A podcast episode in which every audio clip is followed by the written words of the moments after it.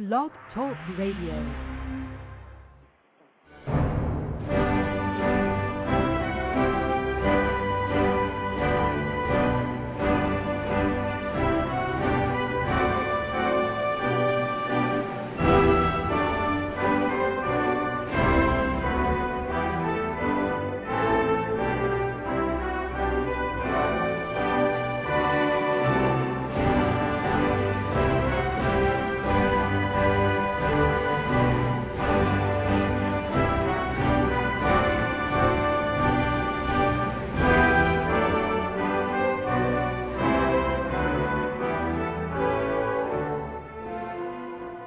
Boa noite, meus amigos. Estamos aqui de volta. Como sempre, começamos esse programa invocando a Santíssima Virgem Maria e o Santo Padre Pio de Petretina, para que roguem a Deus que nenhuma injustiça se cometa nesse programa. Não sei se vocês repararam, mas esse é o único programa do mundo onde a gente pede a Deus não para proteger o programa, mas para proteger os nossos inimigos contra nós. Né? Que a gente não faça nenhuma injustiça contra eles. Queria lembrar vocês aqui o curso Conceitos Fundamentais da Psicologia, que será dado de 14 a 19 de setembro aqui em Colonial Heights, Virgínia. Inscrições pelo telefone 041-9974-4443 ou 041-3527-0987 com o senhor Eduí. É, também o curso do meu filho Luiz Gonzalo Carvalho Neto, Gugu, está formando um curso de simbologia, cosmologia e simbolismo, está formando uma turma em Fortaleza. Informações e inscrições com Renata, telefone 085 865 não, 86520581. Também se estiverem interessados em formatura em Belo Horizonte e Brasília, informações com o senhor Eduí nos mesmos telefones de Curitiba que eu dei acima. Outro lembrete, estão abertas as inscrições para o concurso de ensaios políticos do Farol da Democracia faroldademocracia.org, que cada dois meses vai estar premiando uma nova leva de trabalhos. Né? O concurso visa especialmente estudantes universitários, mas eu creio que pode aceitar outras inscrições também. E, finalmente, continua aberta a inscrição para o curso semanal de filosofia, curso online de filosofia do seminário de filosofia.org. Pode entrar a qualquer momento, porque todas as gravações das aulas anteriores serão entregues ao aluno recém-inscrito, tão logo ele faça a sua inscrição. Aqui o Maír Fortuna me avisa que é impossível ouvir o Truth Speak no Distrito Federal, em que, quando você tenta entrar, aparece lá um, um aviso dizendo que ele parece que o filtro de DNS foi aplicado. Somente o Blog Talk Radio não pode ser ouvido. Todos os outros sites estão com acesso em ordem. Então há aí uma, uma, uma sugestão de que está havendo um controle. Estão é, tapando os ouvidos de Brasília. Mas Brasília é assim mesmo, tá, né? Brasília funciona como aquele negócio do sujeito que construiu uma, uma, casa só para ele fazer as turubas dele, né? Mandou botar vidro fumê, só que ele errou e botou vidro fumê ao contrário. Então ele não via as pessoas na rua, mas todo mundo passava viu o que ele estava fazendo lá dentro, né? Brasília é exatamente assim. Né? É, em vez de, eles imaginam que eles estão controlando a informação, mas eles só controlam a informação que chega a eles. Quer dizer que eles não podem saber de nada. No tempo que era presidente o Zé Sarney, o meu falecido amigo Zé Carlos Guardavil era amigo de infância dele, ia sempre visitar o Sarney e voltava desesperado. Ele dizia, olha, o Sarney, os caras não dão as notícias, ele não contam o que está acontecendo, então ele está achando que ele é o presidente mais popular desde Getúlio Vargas. O país inteiro estava querendo matar o Sarney, né? E ele achando que era uma beleza, que ele estava abafando a banca. Então Brasília é assim, por isso que chamam a Ilha da Fantasia quem está lá não sabe mais nada. Então eles se censuraram né, as notícias para si próprios. O resto do Brasil está sabendo tudo. Né? Mas nós vamos furar esse bloqueio mesmo em Brasília. Aliás, ah, falando nisso, alguém me avisa que aquele negócio que eu falei que tinha um bloqueio de notícias sobre o negócio do certidão do Barack Obama no, no, no, no Google, não é exatamente assim. Não é o Google que, que está censurando isso. Né? Se você pegar um grupo de pessoas e todo mundo escrever para o Google dizendo que o site é perigoso e tal, tem vírus, etc., o, o Google bloqueia automaticamente, dependendo do número de pessoas que escrevam. Então é fácil, é só você pegar os militantes do partido político, passa lá uma, uma ONG, passa lá uma instrução, escrevam para o Google dizendo que tem vírus. Pronto, você bloqueia qualquer coisa. É uma sacanagem. Quem está aí na linha? Vamos lá. Alô? Alô? Olavo? Eu? Olá, é a Celina quem está falando. Eu estou avisando que o em Brasília funciona sim. O problema é com, é com o Explorer. Pelo Mozilla funciona. Ah, olha, muito obrigado por esse aviso, Celina. Obrigado mesmo. Olha, diz aí, não tentem acessar pelo Internet Explorer.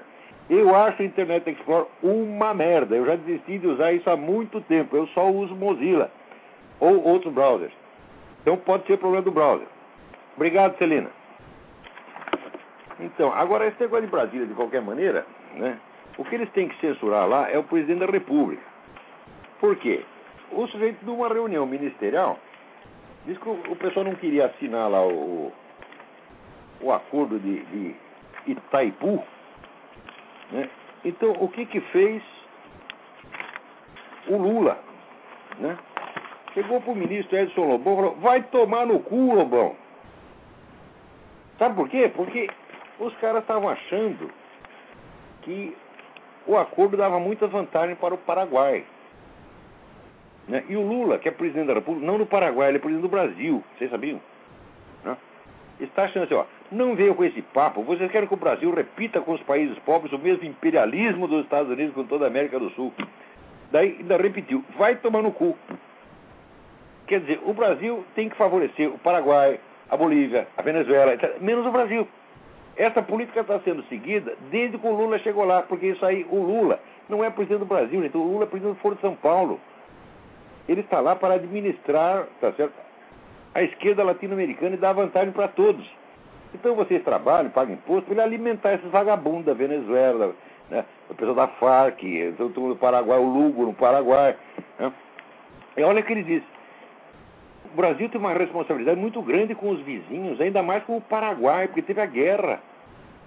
Ele quer que a gente pague né, indenização para um país que nos invadiu, puta merda!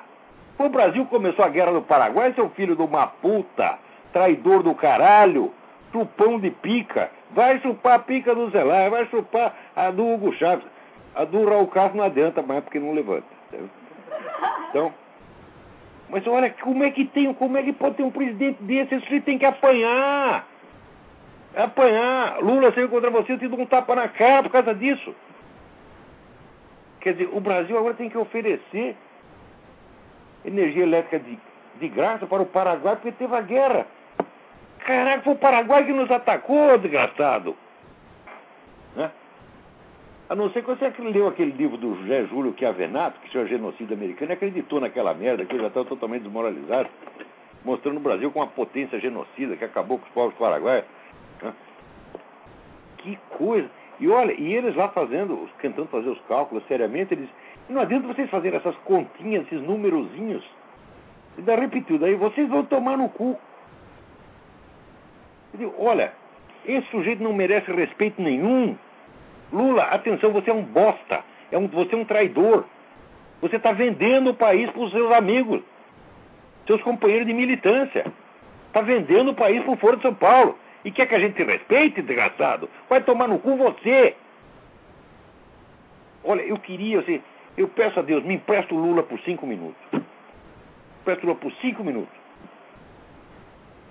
Vou dar tanto chute no cu desse filho da puta, tá ele nunca mais vai poder sentar. Que desgraçado, olha só. Quer dizer, o cara está indignado porque os ministros estão defendendo o interesse nacional. Ele não quer. Vocês tomam no cu, você está dando o cu do Brasil para a América Latina inteira, porra. E o que, que é isto? Que gente é essa? Agora as pessoas veem essas coisas e acham pitoresco, porque ele mandou tomar no cu. Só, só quem não pode mandar tomar no cu sou eu tem reunião ministerial. Quer dizer, eu estou seguindo o padrão estilístico da presidência da República. Porque falar com esses caras educadamente não adianta. Daqui a pouco nem xingar adianta mais. É só tapa na cara. Lula, você não tem vergonha na sua cara. E vocês que votaram nele também não tem. E vocês que não fazem nada contra ele também não tem. Né? Agora. Aqui por causa da crise econômica, Cuba está arriscada de ficar sem papel higiênico. Puta, isso aí vai ser realmente, né? um problema. Como é que os caras vão fazer depois de ouvir o discurso do Raul Castro? Não, não pode mais ouvir. Né? Que coisa, hein? Agora, que, que a Corte Interamericana de Direitos Humanos da Organização de Estados Americanos, que é um órgão do Foro de São Paulo, condenou o Brasil por escutas telefônicas ilegais feitas em 1999 né, contra o pessoal do MST. Digo, escuta, peraí, como pode haver uma escuta ilegal? Presta atenção, uma escuta ilegal de uma atividade, de uma entidade que não tem existência legal. Como é que uma entidade que não existe legalmente pode reclamar que fizeram uma escuta ilegal? Nada é ilegal. Agora, vem essa merda dessa Corte Interamericana de Direito Humano. Sabe, sabe, olha aqui, seu juiz, pega essa sentença e enfia no cu. É assim que tem que tratar essa gente. Quer dizer, esse aí é o office boy do Insulsa, né? Já transformou a OEA em órgão do Foro de São Paulo e agora fica posando aí. Imagina, fizeram escuta ilegal contra o MST. Quem que o MST estava conversando lá que era, né? Que houve escuta ilegal? O que, que eles estavam fazendo? Estavam lendo Bíblia, né? Estavam tro trocando juras de amor? Não, estavam planejando atividades ilegais. Escuta ilegal. No Brasil todo mundo grampeia, todo mundo, por grampeia até o, o, o, presidente do STF não pode grampear o MST. O que, que o MST tem que o STF não tem, hein? Que merda. Peraí, tem alguém na linha aí. Alô? Alô? Eu acho que não deu certo. Liga de novo, essa vez falhou. Agora, agora é oficial. Atenção, os Estados Unidos, por declara decisão da presidência da República, já não estão mais em guerra contra o terrorismo. Acabou. Isso é oficial. Não se pode mais falar de guerra contra o terrorismo. Não tem mais.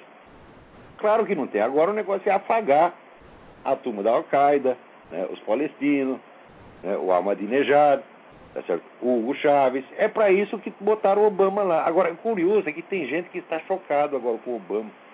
Não, mas eu votei nele, ele parecia tão moderado, agora está fazendo essas coisas. Mas que porra! As pessoas não querem saber das coisas.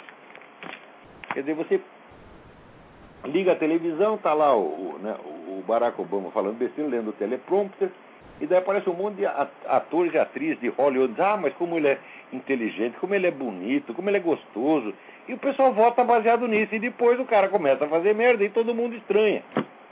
E, olha, usa, os Estados Unidos estão se brasilianizando com uma rapidez impressionante. Será que é a minha presença aqui que está trazendo uma influência maligna? Porque depois que eu cheguei começou a acontecer esse negócio. Né? Será que eu sou portador do vírus, da estupidez, porra?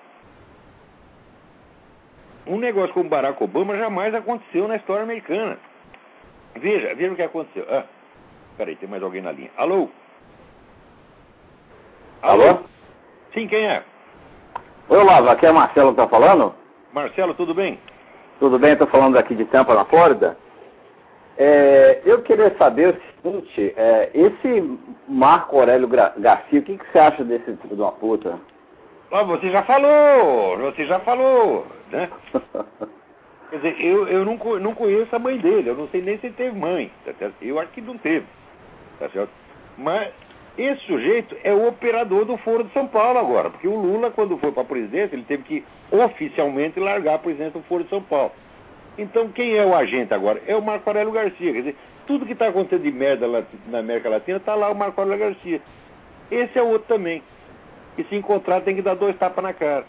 Porque falar não adianta nem xingar. Olá, olha, é o seguinte. Falando assim, um cara que conhece a China falou, olha, os chineses eles são estranhos, porque se você xinga eles, eles não ligam, não. Você faz negócio com ele, ele te rouba, e daí você fala, você é um filho da puta. Ele diz, é, e daí? Você tá entendendo? os, os, os negociantes chineses, os generais chineses são assim. Você xinga, ele, ele é insensível. Entendo. Olá, você, o que a gente pode fazer? Eu, eu adoraria participar do seu, do, seu, do seu curso de filosofia, mas realmente a minha profissão, estou viajando direto, eu não consigo. O que mais que a gente pode fazer para Eu acho que pra... você deve fazer, porque você pode pegar todas as aulas na gravação depois. Você não é obrigado a fazer no sábado.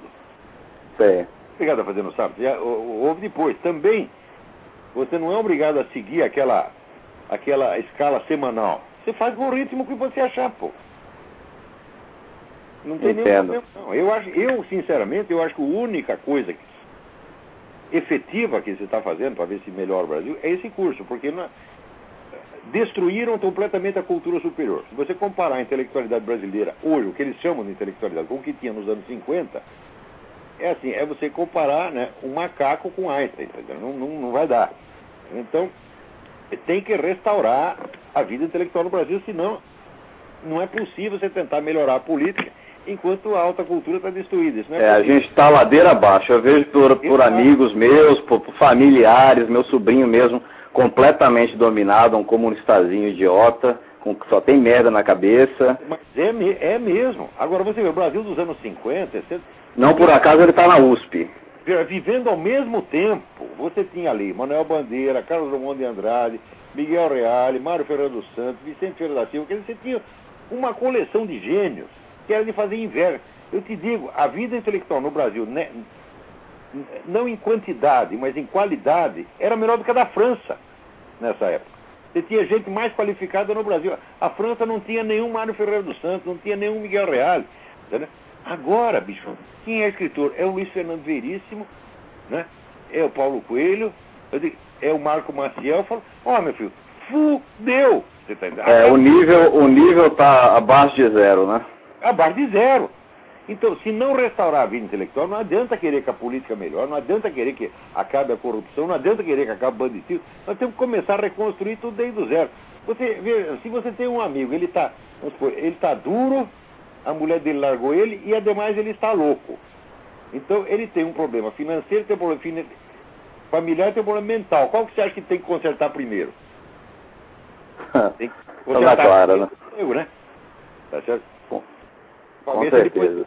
o resto. O Brasil é a mesma coisa, tem que consertar a cabeça primeiro. Então, vamos fazer todo o possível para a gente restaurar uma elite intelectual, um pessoal capacitado para analisar os problemas e daqui, então, 20 anos, talvez melhore isso. É verdade. Tô, tô acreditando aí no seu trabalho, Lavo. Obrigado. E a única coisa para encerrar é o seguinte. É, eu estou percebendo que no Brasil, hoje em dia, você não pode mais falar nem mal do, do, do Lula não, não pode. Está tá santificado.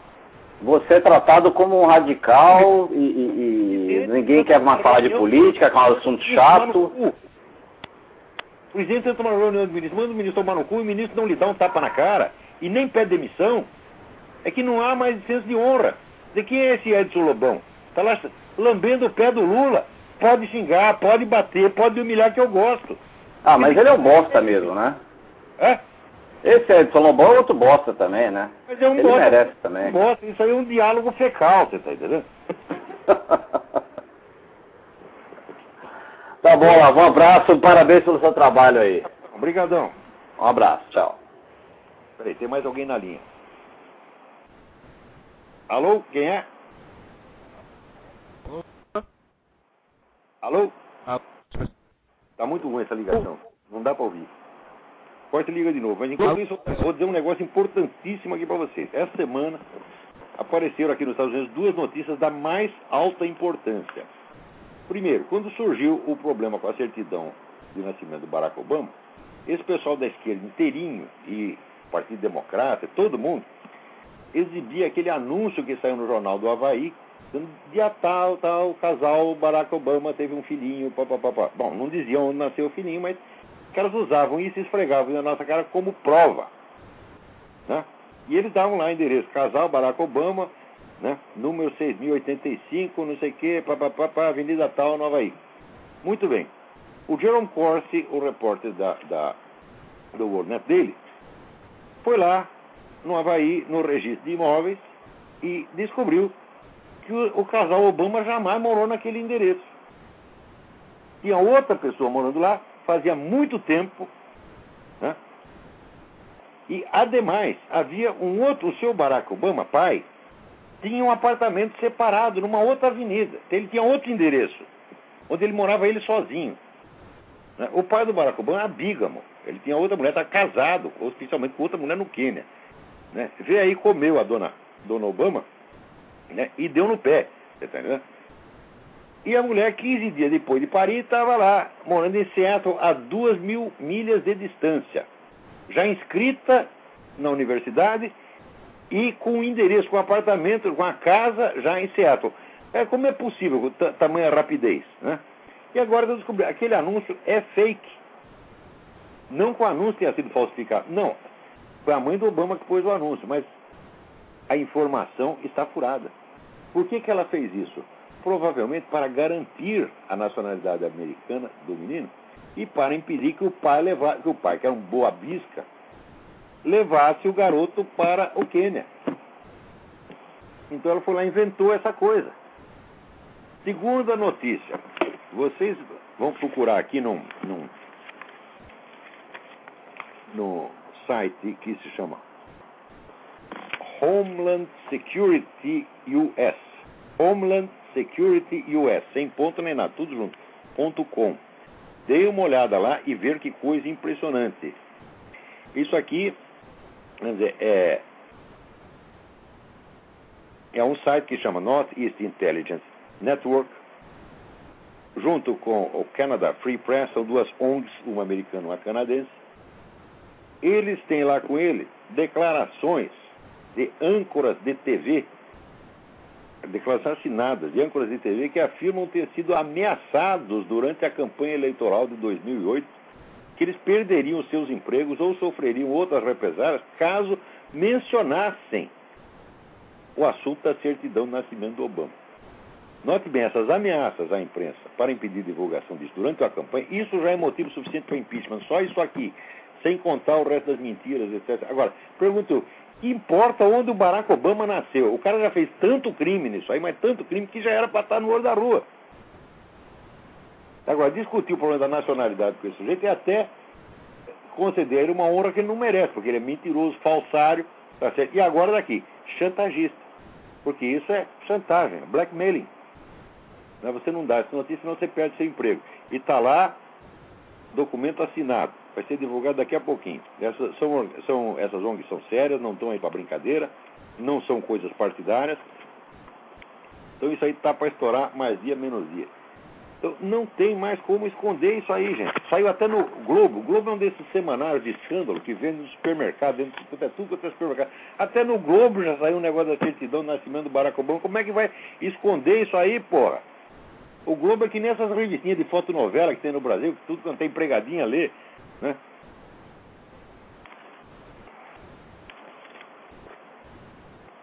Agora, um negócio que eu queria comentar aqui, especialmente com vocês, é o seguinte, que aí agora o cigarro está proibido em tudo quanto é lugar público em São Paulo.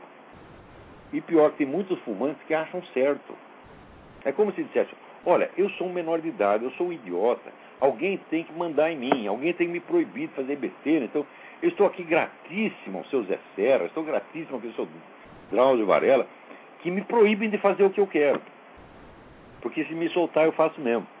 Então, eles estão fazendo a declaração de menoridade. Esse, esse é um comportamento tão aviltante. Né? Agora, as pessoas que dizem, não, isso é muito é certo, que é para proteger a saúde. Escuta, para proteger a saúde do caralho. Vocês foram enganados. Vocês foram enganados. Isso é uma empulhação inventada pela Organização Mundial de Saúde. Tá certo? Como um mecanismo de controle social, o mais eficiente que eu já vi, porque engana as próprias vítimas, as próprias vítimas aplaudem. Então você pensa, olha, você pensa realmente que esse negócio de cigarro faz mal? Olha aqui, meu filho, eu estou fumando, vai fazer, eu estou com 62 anos, eu estou fumando desde os 14, dois ou três maços de cigarro por dia. O máximo que eu consegui foi um pouco de pigarro, um pouco de catarro brônquico. Todo mundo que eu conheço da minha idade já teve infarto, já chegava o cara com 50 anos, já tem cinco pontos de safena, né? E depois o Zé Simão tem toda a razão. Então, se você quer ter uma aparência saudável, né, como o Zé Serra e o Drauzio Varela, para de fumar. Você olha a cara deles, para dois vampiros, para dois defuntos, esses caras nunca tiveram saúde um único dia. O Conselho de Saúde do Drauzio Varela, mas Deus me livre, vocês são loucos, porra! Eu aqui, eu sigo o Dr. William Campbell Douglas, que é um homem que está com 70 anos, gordo, corado, forte pra caramba, tá entendendo? E seguia, quando morava no Brasil, os conselhos do Dr. Carlos Armando de Moura Ribeiro, que já morreu, mas morreu com 90 anos e trabalhou até a véspera, lúcido. É esses caras que tem que ensinar saúde pra gente, não esses dois caras, dois caras de tuberculoso, porra. Que coisa! Você, ó, não, você não. Tem que olhar a cara do médico, né? E ver, ele parece o médico? Não, ele parece um agente funerário. Então não siga o conselho dele, porra. Agora, você quer saber o que é perigoso mesmo? Vou dizer aqui uma coisa para vocês. Eu tenho umas estatísticas aqui que mostram o que é realmente perigoso. Né? A Organização Mundial da Saúde diz que moram 400 mil fumantes por ano nos Estados Unidos. De fato, moram 400 mil fumantes por ano. Só que é o seguinte, eles moram na mesma idade das outras pessoas. Então, assim, ó, tudo que é fumante morre. Eu sei que tudo que é fumante morre. O cigarro não vai tornar você imortal, algum dia você vai morrer. A média de idade aqui de morrer é 72 anos. Com quantos anos morre o fumante? Com 72 anos. Então qual é o problema de morrer 400 mil fumantes por ano? Só que ainda, para ver se aumentar a estatística, a Organização Mundial de Saúde, uns anos atrás, passou uma instrução de que qualquer fumante que morresse de doenças que são oficialmente associadas ao fumo, devia se colocar no atestado de óbito causa mortes tabagismo, sem necessidade de averiguação. Então, é claro que isso falseia completamente a estatística, isso é empulhação, é tudo da Organização Mundial da Saúde, tem que estar tudo na cadeia. Né? Agora, em 2006, teve aqui uns médicos que juntaram as informações sobre mortes por causas iatrogênicas. Causa iatrogênica é morte causada pela própria medicina. Ora, não é projeção estatística. É simplesmente os dados de, que, de quem já morreu o número de mortes por causas médicas, causadas pela, provocadas pela própria medicina, em 2005 foi 999 mil pessoas, 936. Agora, vim fazendo campanha né, alarmista para você tomar cuidado com fumo, tomar cuidado com arma de fogo. Né? Vamos fazer uma comparação aqui. Quantas pessoas morreram de doença cardíaca? É a coisa que mais se fala aqui nos Estados Unidos. Cuidado com as doenças cardíacas, cuide do seu coração. Morreram 559.888, quer dizer,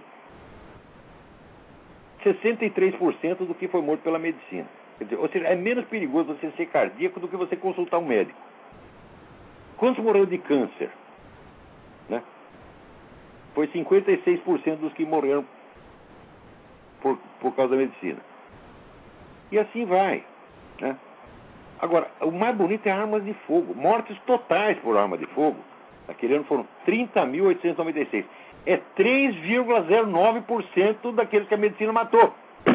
Então você está no meio de um tiroteio. É menos perigoso do que você se submeter a qualquer tratamento médico que seja.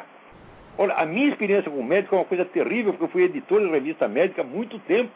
E eu sei o que é charlatanice. Eu não sou contra a profissão médica, evidentemente, porque o número de filha da puta que tem lá dentro é muito grande, gente. É muito grande. Peraí, tem alguém na linha, deixa eu atender. Depois continuo falando. Alô? Alô? Alô? Alô? Não estou escutando nada. Desliga essa aí, não vai. Não, tá. Tem mais? Outro? Vai, outro. Vamos tentar outra aí. Alô? Também não pegou, o telefone está ruim. Então, isso aqui é mortes totais por arma de fogo. Agora, homicídio por arma de fogo foi 13 mil, quer dizer, 1,32% do total, comparado com o total de mortes por medicina. E você me dizer que arma de fogo é perigoso, que fumar é perigoso. Vocês estão loucos, gente? Olha, médico, para mim, é um empregado, você vai lá, paga o sujeito para fazer um serviço, se ele não fizer bem, você demite. O médico está lá para fazer o que você quer. Agora, eles querem mandar na sua vida, porra. Então, um médico, para mim, ele pode, pode me dar um conselho se eu pedir. Se eu não pedir, tu fica quieto. Tá?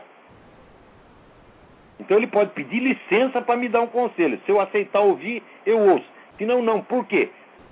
80% do que vai sair dali é besteira. Esse negócio da morte por cigarro, isso é uma empulhação monstruosa, gente. Monstruosa.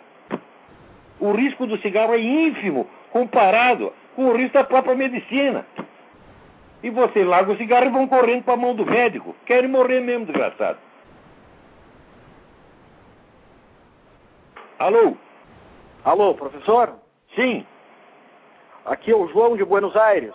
João, tudo bem? Tudo bem, professor. Professor, eu tenho duas perguntas para o senhor. Sim. Eu tenho uma trotskista na família. O que, que o senhor tem a me dizer dos trotskistas? Puta vida. Olha, aí eu nem sei o que fazer, porque esse negócio não tem cura, rapaz. Por exemplo, agora saiu Não tem cura, professor. do Boris Fausto. Né, Ele levou 35 anos para perceber que a democracia é melhor que o socialismo. Ele acabou de descobrir isso aí, né? E ele está encantado com ele mesmo porque ele fez essa descoberta. Mas ele, o, o Boris Fausto deve estar aproximadamente com 125 anos, né? Então é o tempo que demora para perceber. Olha, trotskismo é assim, é um caso de psicopatologia gravíssimo. Trotsky era 100% maluco, o pessoal pe- fica com dó dele porque o Stalin mandou matar ele com uma picaretada na cabeça. Mas o Trotsky, durante o tempo que teve poder, ele foi muito mais sanguinário do que Stalin. Sem dúvida, professor, sem dúvida. O, O professor, veja, o que que o senhor tem a me era o, o teórico da militarização do trabalho. Presta atenção. Trabalho para ele é serviço militar. Obrigatório. Era essa ideia dele, a expressão dele, militarização do trabalho. Agora, como é que alguém pode achar que o sujeito é um, é um libertário, é um apóstolo da liberdade, da democracia? É tudo louco. Agora, é verdade, o Trotsky escrevia bem e mentia pra caramba. Você lê lá a história da Revolução Russa, é como se fosse memórias de Leon Trotsky, só dá eu, só, só dava ele, tá entendendo? Dizer, o cara era um vaidoso, maluco, sanguinário, tá? Não merece a mais mínima atenção. E já era um cara inteligente. Olha, o Trotsky como, como historiador, né, é assim, é, é sofrível. Ele apenas, dizer, ele não deixa de ser um bom escritor, ele escreve relativamente bem. Mas o pessoal exagera essa, essas capacidades intelectuais. E mesmo que tivesse capacidade intelectual, você é um, é um gênio, mas é um assassino, assa- autor de homicídio em massa. Por que nós temos que respeitar esses caras, pô? Sim, professor, sim. E, professor, o que, que o senhor tem a me dizer do criador do Pasquinho, Tarso de Castro? Puta que pariu. O criador do Pasquim, é, olha, era um sujeito É. muito, muito inteligente, muito talentoso. No Pasquim tinha muita gente de talento. Acontece o seguinte, o tempo deles passou, você está entendendo? E eles, Sim. depois daquele período, quando eles estacionaram completamente. Então viraram todos os caras decadentes, tá? Eu não sei nem se o Tarso de Castro está vivo ainda. O Pasquim, Ah, naquele momento, morreu de uma genial. Tá bom, professor, muito Eu- obrigado pela atenção, um abraço. E, e eu acho que o, dizer, o, o Pasquim conseguiu pegar uma linguagem que para aquele momento era mais, mais adequada, mais comunicativa, mas todo mundo estacionou por ali. Por uns velhinhos decadentes que vivem de lamber as suas próprias recordações de juventude. Tá bom, professor, um abração pro senhor. Abração, obrigado pela colaboração aí. É. Então veja, esse. Olha que coisa. Quando saiu essa estatística de que 400 mil americanos moram por aspas, não é por fumo, doenças associadas ao fumo. Veja que é uma figura de linguagem, né? Se, pelo fato de morrer por doenças associadas ao fumo, essas doenças estão associadas a mil e um outros fatores. Então, quer dizer, não, é uma associação meramente verbal.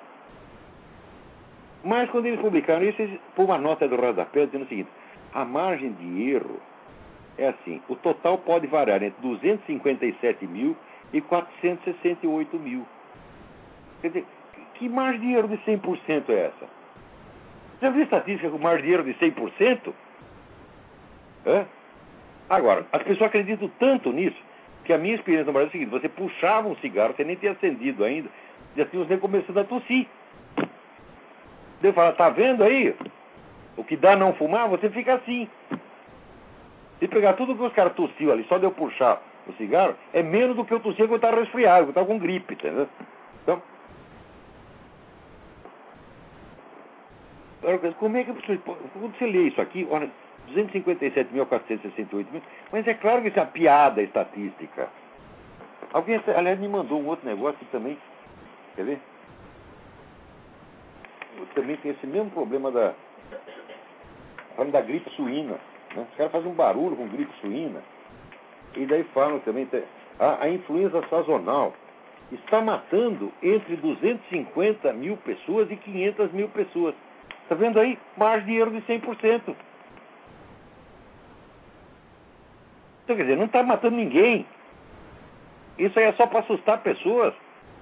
Quer dizer, esse negócio de você manter a população assustada com falsos riscos, e em nome do falso risco, você ju justificar o aumento do poder do Estado sobre o cidadão, esse truque é mais velho do que andar para frente, as pessoas ainda acreditam. E pior, acreditam que Zé Serra é um democrata. Zé Serra é um comunista, pô, sempre foi. Aqui o Reinaldo Azevedo que me desculpe. O Reinaldo Azevedo leva ele a sério. O, o, o Zé Serra é tão comunista quanto a turma do PT. Então, doenças associadas ao fumo. Puta vida. Agora, veja o seguinte: o fumo está associado à asma. Na Califórnia, as campanhas anti-tabaco foram tão violentas que reduziram o contingente de fumantes para um terço do que era. Ao mesmo tempo, o número de casos de asma multiplicou por quatro. Não é uma maravilha? Na Federação Russa, depois que caiu o comunismo, tudo quanto é fábrica de cigarro, inclusive a brasileira Souza Cruz, foi se instalar lá para fazer cigarro de monte. Então, o número de fumantes aumentou, só que o número de doenças de câncer do pulmão caiu significativamente durante os anos 90, justamente quando aumentou a produção de fumo. Né? Outra estatística feita na Austrália. O número de fumantes mulheres cresce cada vez mais. O número de vítimas de câncer no pulmão diminui. E assim por diante. Agora, me dê uma única prova de que parar de fumar faz bem para a saúde. Ao contrário, existe um, aqui tem uma lista de trabalho, eu vou publicar, vou fazer um artigo sobre isso, publicar ali. Né?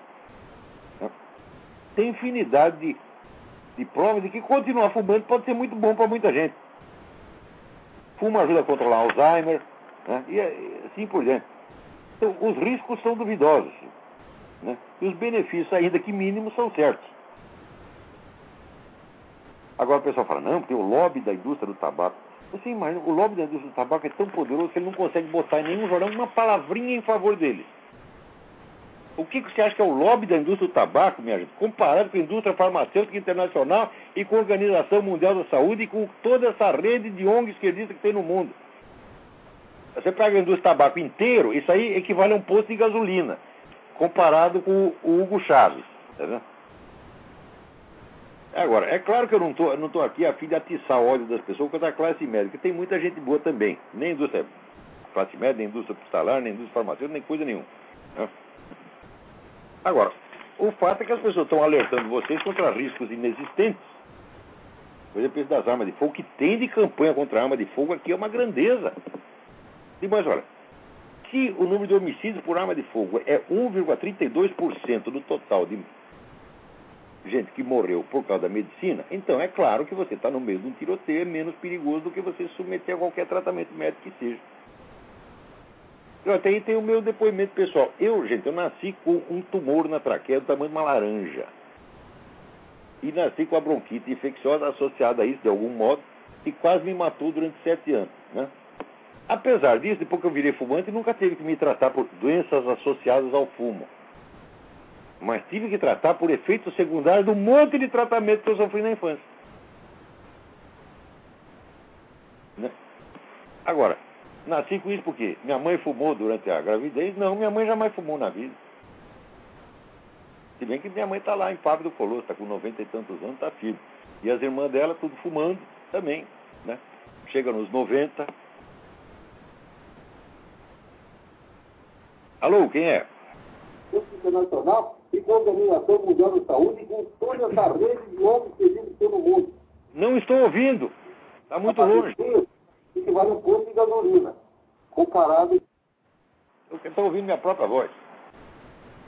Quer dizer, o sujeito quando liga aqui, se ele deixa o alto-falante do computador ligado, eu vou me ouvir a mim mesmo.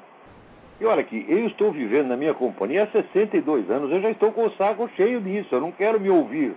Você está entendendo? Outro telefonema, vamos tentar. Alô, quem é? Alô, Olavo.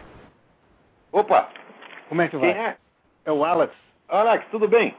Tudo bem, eu falei com você semana passada, falei que toda semana tem um tem um escândalo aqui, né, do- sobre o Obama aí, ó. essa semana é o da General Elétrica e tem outros também, né?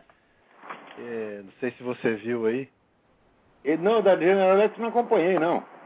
É, é, Mas quem consegue, rapaz? Esse negócio é assim, é- é cinco, seis por dia. é verdade. E, e o Obama tá querendo que a gente reporte os peixes podres aí, ó. É só mandar a piranha da Pelosi lá pra, pra ele lá, ó, e a piranha da... coisa, Essa turma do. Obama está pedindo para as pessoas, dizendo o seguinte, se você receber e-mails, né, É. falando mal do nosso plano de saúde, você denuncie a pessoa para nós. Quer dizer, ele quer uma nação de dedo duro. É, é, não, isso aí tá intimidando, é, fazendo a mesma estratégia do Lula, do Hugo Chaves, do Fidel Exatamente. Castro. Exatamente. Agora, É. o Obama não vai durar muito, não. Esse cara não vai chegar no fim do mandato. Esse escândalo dele, ele não vai conseguir abafar isso para sempre. Não adianta xingar, não adianta fazer gozação, tá certo? Pode chamar de Bertha, o que quiser, mas digo, olha, os caras estão falando a verdade e tal. Eu não sei se ele nasceu no Quênia, se ele nasceu na puta que eu pariu. Todo mundo, aliás, nasceu da puta que eu pariu. né? É, é, eu não sei onde ele nasceu, mas eu sei que os documentos dele são falsos e eu sei que houve essa intimidação de jornalistas durante a campanha de 2008. Isso é motivo suficiente para o cara não poder estar na presidência. Olavo, e outra coisa, é, é, essas reuniões que estão tendo no- na, na City Hall, todos eles estão tendo tumulto e o pessoal da Corn está indo lá e intimidando o pessoal. Você Ah, pode é, por acompanhar próprio isso? militante do Partido Democrata. Os militantes, isso com mesmo. o saco cheio desse plano de saúde do Obama. Porque para dar É. assistência médica para ilegal, vai tirar assistência médica dos velhinhos. E todo mundo vai ter que pagar mais, inclusive. Então, ninguém, cada vez que vai um deputado ou senador democrata para falar com as suas bases, é vaiado.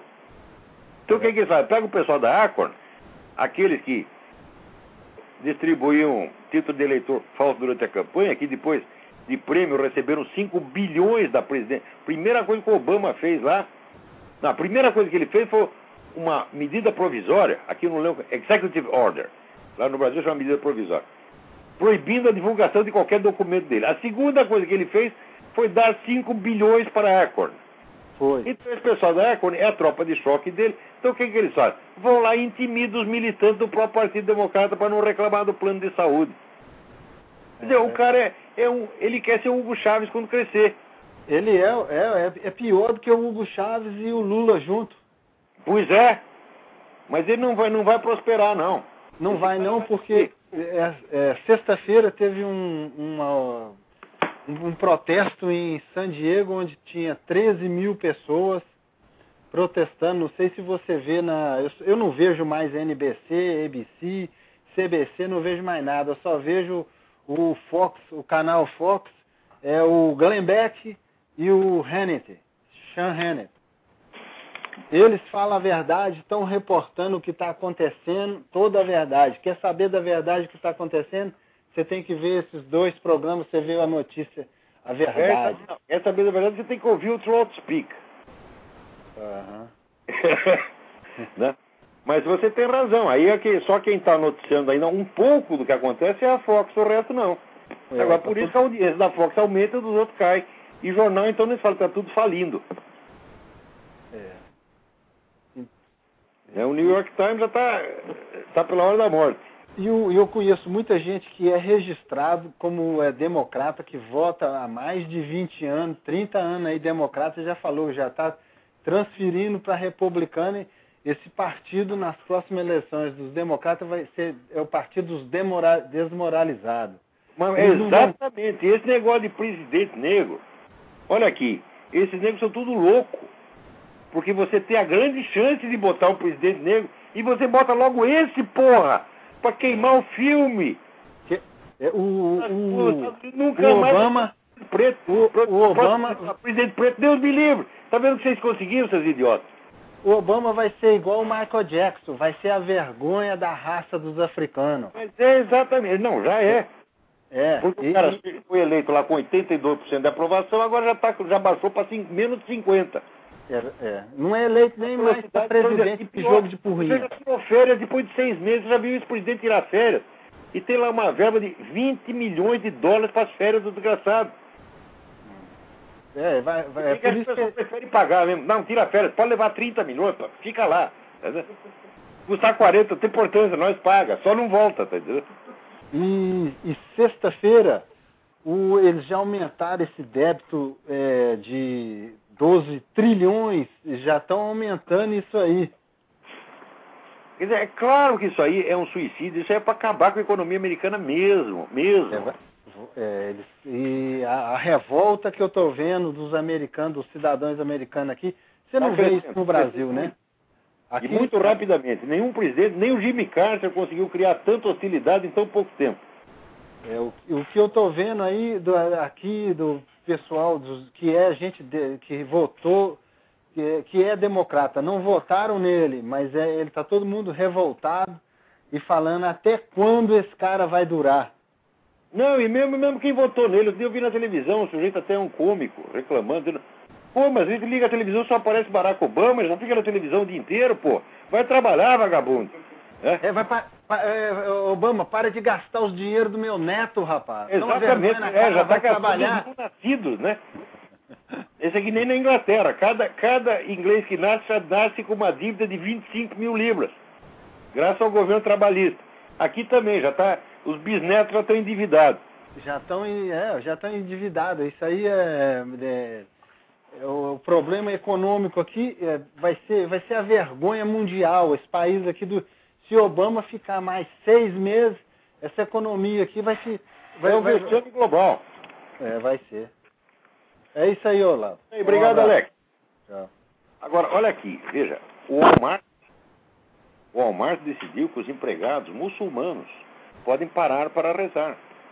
Você tem o direito de rezar durante o trabalho. Agora, se você é cristão, meu filho, tu não tem direito de rezar no trabalho, na escola, você não tem direito de falar o nome de Veja, um capelão militar não pode mencionar o nome de Jesus Cristo durante um sermão.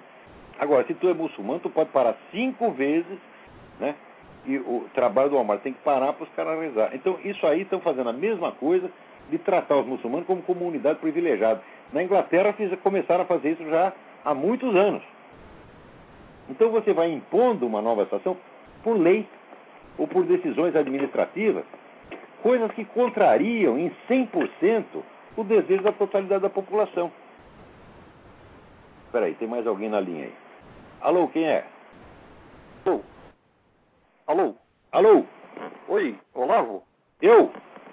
Oi, é a Mauri, do Rio A Maurício, de Janeiro. tudo bem? Tudo bem? É, eu gostaria de denunciar o, o, o- comportamento do, do senhor Bill O'Reilly, porque ele, ele está ignorando a, a questão do, do birth certificate do Obama. Vai ver que ele foi um desses caras que foram ameaçados. Porque eu lembro, eu lembro o seguinte, vamos juntar os pontos.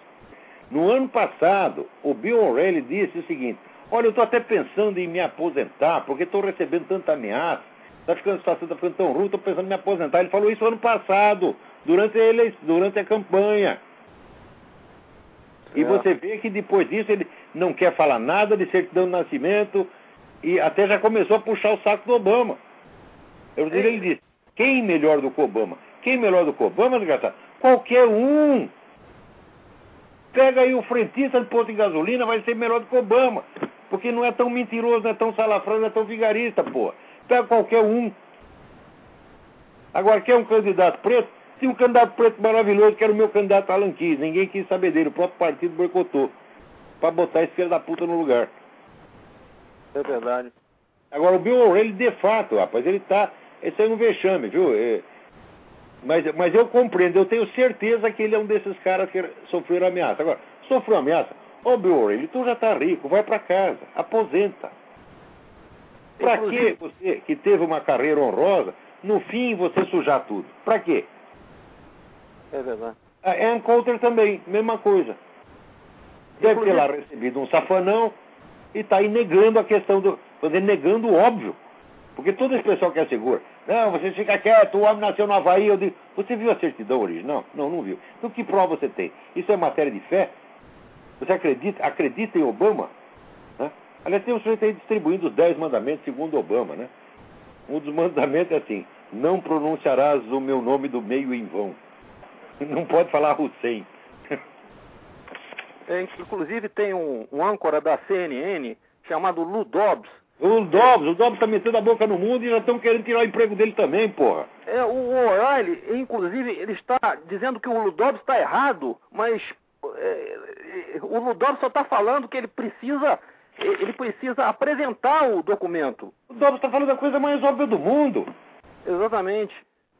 Quer dizer, é, olha, veja, você exigir que o sujeito apresente um documento não é acusá-lo de nada. Exatamente. Se o te para na esquina e te pede a tua carteira de motorista, ele não está te acusando de nada, é sua obrigação apresentar o documento, porra. Uhum. Agora, se você tem que apresentar o documento para você tirar uma carteira de motorista, eu sei, porque por lá tirar a carteira de motorista, os caras pedem, tá a lista do documento, tá a certidão original. Se você levar essa porcaria de resumo eletrônico, eles não te dão. Agora, para o cara ser presidente da República não precisa apresentar nada, porque ele escondeu todos os documentos e toda a vida dele, e toda a narrativa da coisa está cheia de, de alçapões, de armadilhas, de mentiras, de subterfúgios. E nós somos obrigados a acreditar nisso por fé. É. Quando está na cara, está tá escrito a testa, eu sou mentiroso, porra. Né? Exatamente. Era pior do que o Pinóquio, porra. Ah, foi um prazer falar com você, Olavo. Foi meu, muito obrigado pela colaboração aí. Peraí, mais um. Tem mais um chamado aí. Ó, enquanto isso está aqui. O Fábio von Linsingen, que mora na Austrália. Ele quer saber se eu sei alguma coisa do papel do primeiro-ministro australiano Kevin Rudd no globalismo.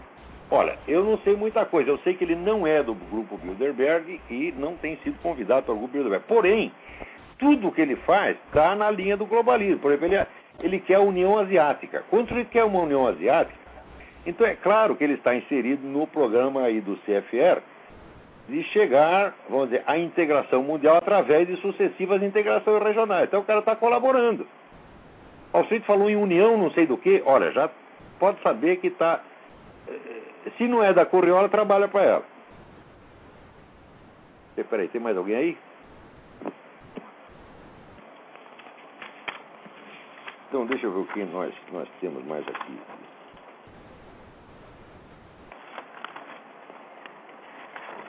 Ah, aqui, o Bonifácio José da Silva Pereira pergunta: Você diz que a Revolução Americana não foi uma revolução, então por que não? Por quê? Bom, é muito simples. A revolução, segundo eu, a definir depois de muito estudar, é uma proposta de mudança estrutural, proposta de abrangente de um futuro novo a ser realizado mediante a concentração do poder. Ora, então a primeira, a Revolução Americana nada propôs de novo. Nada, nada, nada, nada, nada. Todos os direitos que eles consagraram na, na, na Constituição Americana era coisa que já existia na legislação colonial e na própria legislação britânica antes. Eles simplesmente sistematizaram aquilo botaram no papel. Eles simplesmente exigiram que fossem respeitados os direitos já existentes. E, em segundo lugar, em vez da concentração do poder, eles fizeram uma divisão do poder. Eles limitaram o poder do governo central deliberadamente. Então, como é que nós vamos chamar de revolução? Podemos chamar de rebelião, porque houve rebelião contra um governo estrangeiro. Mas revolução no sentido técnico não foi. E daí ele pergunta, o que nós temos a aprender com os Fathers? Mas tem muita coisa, esses camaradas eram muito sábios. Ó, duas figuras ali que merecem atenção, George Washington, o próprio George Washington e John Adams. São pessoas que a gente tem que prestar atenção no que eles disseram, tá vendo? Mas todos ali, até, até o Thomas Jefferson, que de vez em quando falava uma besteira, também eram sábios sobre outros aspectos. É... Aqui, um rapaz chamado Sérgio me manda uma carta muito interessante sobre a decadência brasileira, ocasionada inclusive a Bolsa Família, que está está. ganhando muito dinheiro para a gente. Se a pessoa fica na fila, sai dali, o dinheiro já recarga o celular, compra um mato de cigarro, né? E vai dar dinheiro para o marido comprar uma cunha. Isso acontece mesmo. Agora, o mais bonito aqui da não dá para ler a carta inteira, é muito comprido. Mas ele disse que em Curitiba, depois de, desse período da era Requião, não dá mais para você sair na rua.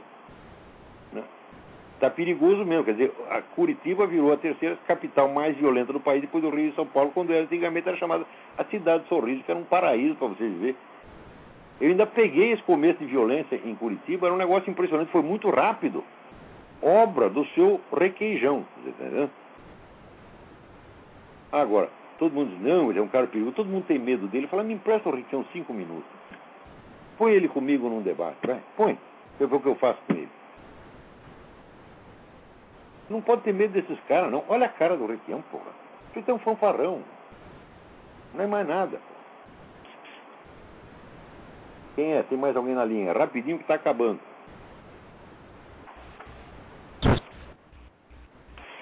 Alô? Essa, essa ligação falhou. Alô? Quem é?